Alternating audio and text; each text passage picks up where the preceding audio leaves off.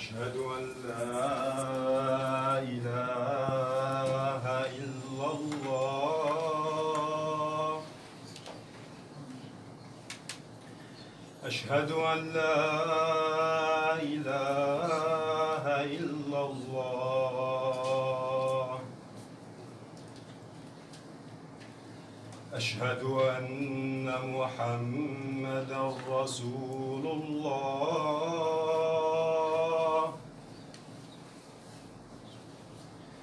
أشهد أن محمدا رسول الله.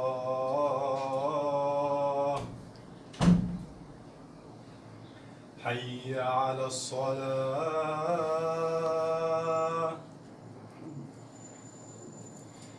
حي على الصلاة.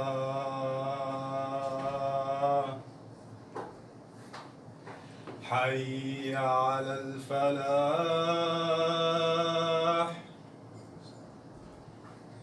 حي على الفلاح. الله أكبر الله أكبر. لا إله إلا الله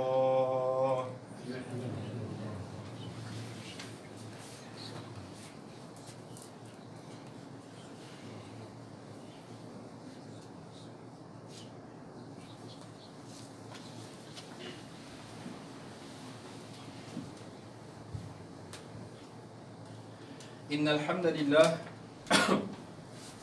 نحمده ونستعينه ونستغفره ونعوذ بالله من شرور أنفسنا ومن سيئات أعمالنا. من يهده الله فلا مضل له ومن يضلل فلا هادي له. وأشهد أن لا إله إلا الله وحده لا شريك له. وأشهد أن محمدا عبده ورسوله.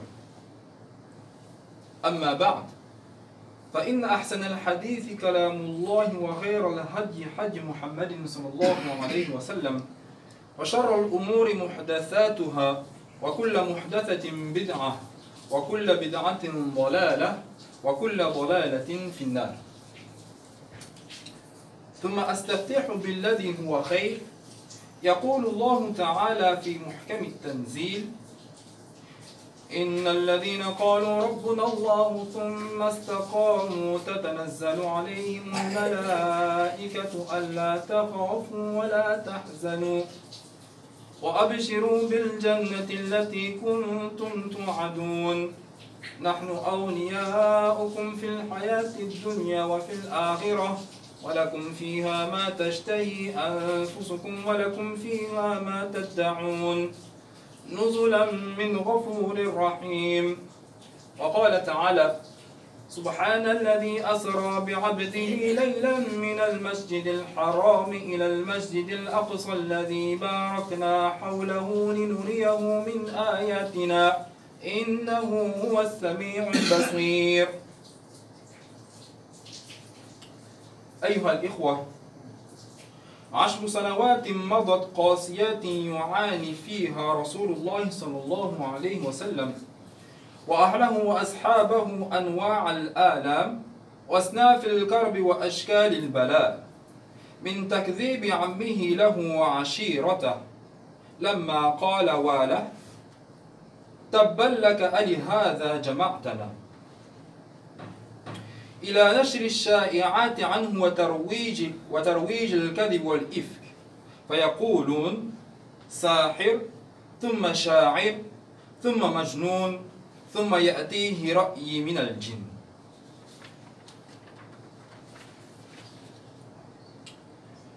وتبدأ, قري وتبدأ قريش سياسة التعذيب وتجويع وتهجير والقتل. فيلقى بلال على على الرمال في رمضاء ويعلق الزبير بن العوام في حصير ويدخن عليه لي ليرجع إلى الكفر. وتضعوا أم أنمار الحديدة المحمى على ظهر خباب بن الأرط حتى تبرد بشحم ظهره. ويموت ياسر وسمية وغيرهم تحت التع... تحت التعذيب رضي الله عنهم. ويبدأ الحصار الظالم. لا تبيعوا محمدا وأصحاب لا تبيعوا محمدا وأصحاب وأصحابه شيئا. ولا تشتروا منهم. لا تزوجوهم ولا تتزواجوا منهم. وحرام إمدادهم أو معونتهم. قال تعالى لتبلغن في أموالكم وأنفسكم ولتسمعن من الذين أوتوا الكتاب من قبلكم ومن الذين أشركوا أذى كثيرا. وإن تصبروا وتتقوا فإن ذلك من عزم الأمور. ثلاث سنوات يعصرهم. ثلاث سنوات يعصرهم الجوع عصرا. ويع ويعلو ويعلو بكاء ويعلو بكاء الأطفال حتى يسمع من بعيد. وكذلك هاجر بعض الصحابة من بلدهم وتركوا مكة وتركوا مكة مكرهين إلى الحبشة. هجرة أولى وثانية ينجون بأنفسهم وبأهليهم. الآلام والبلايا على المسلمين. وما يجد النبي صلى الله عليه وسلم من معن بعد الله تعالى غير الجماعة المؤمنة المستضعف المستضعفة.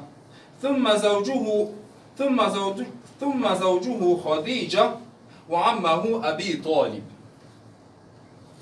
ولما كانت السنة العاشرة العاشرة البعثة ماتت خديجة ثم أبو طالب. ونالت ونالت قريش من رسول الله صلى الله عليه وسلم ما نالت. فهذه سنة الله. وعلى أهل الحق وعلى أهل الحق أن يوضنوا أنفسهم لاستقبال البلاء. وأن يعدوا للكرب, للكرب عدته فهم وإن كانوا يألمون فعليهم ألا ييأسوا. وهم وإن كانوا يتوجعون فعليهم ألا يتراجعوا. لأنهم يعلمون أن اشتداد اشتداد المصائب إيذان بالفرج. كما قال تعالى أم حسبتم أن تدخلوا الجنة ولما يأتكم مثل الذين خلوا من قبلكم مستهم البأساء والضراء وزلزلوا حتى يقول الرسول والذين آمنوا معه متى نصر الله؟ ألا إن نصر الله قريب. أيها الإخوة كما قلنا مرت عشر سنوات موجعات قاسيات قاسيات لتأتي بعدها. المكافات المكافات الإلهية والمعجزة الربانية والعطية الرحمانية. إنها الإسراء والمعراج. نعم. أسر الله محمد صلى الله عليه وسلم روحا وجسدا من المسجد الحرام إلى المسجد الأقصى حيث التقى بجميع الأنبياء من آدم إلى عيسى عليهم جميعا الصلاة والسلام. وتقدم رسول وتقدم رسول وتقدم رسول الله صلى الله عليه وسلم فقال له جبريل تقدم يا محمد فصل بالأنبياء إماما. وهذه معجزة ليس لها مثيل ليس لها مثيل في تاريخ البشرية ولم تأتي مصادفة أو عبثة. وإنما هدفها وإنما هدفها كان تسليم الرسالة رسالة التي تناقلها تناقلها الأنبياء من قبل إلى رسولنا صلى الله عليه وسلم.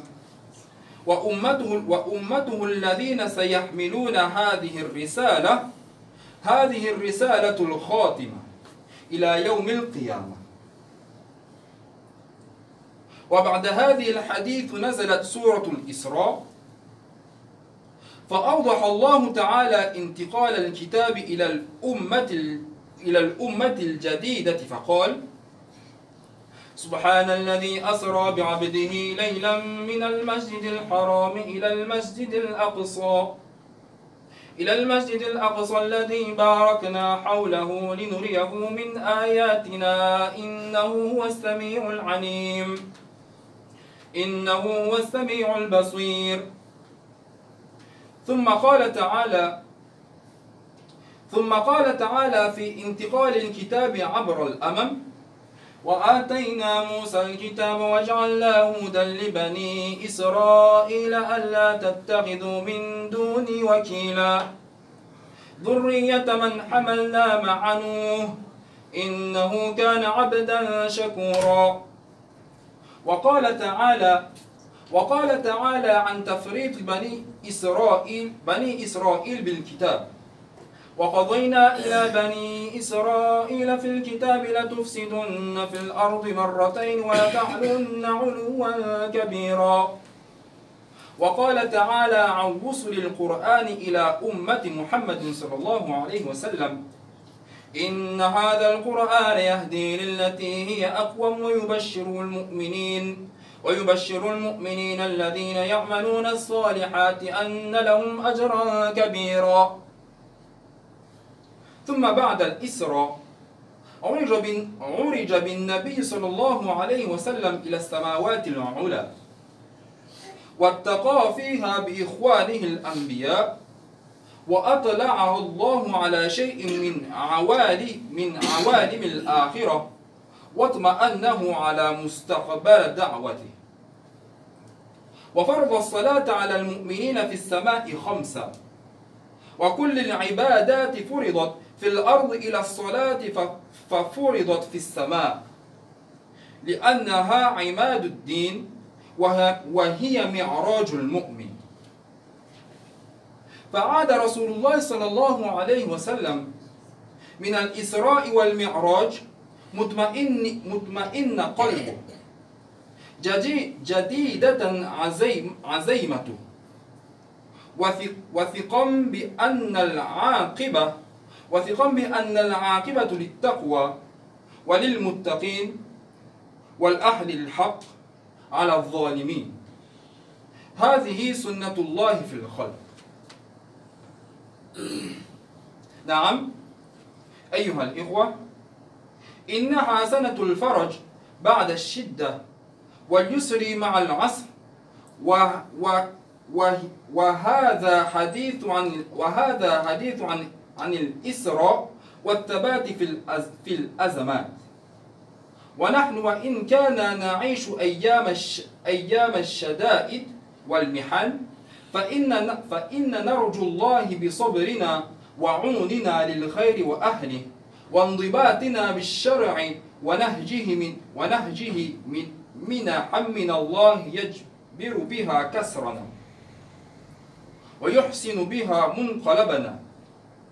ويرزقنا بها سعادة الدارين. بارك الله. بارك الله لي ولكم في القرآن العظيم. واستغفر الله لي ولكم من كل ذنب. فاستغفروه يغفر لكم. إنه هو الغفور الرحيم.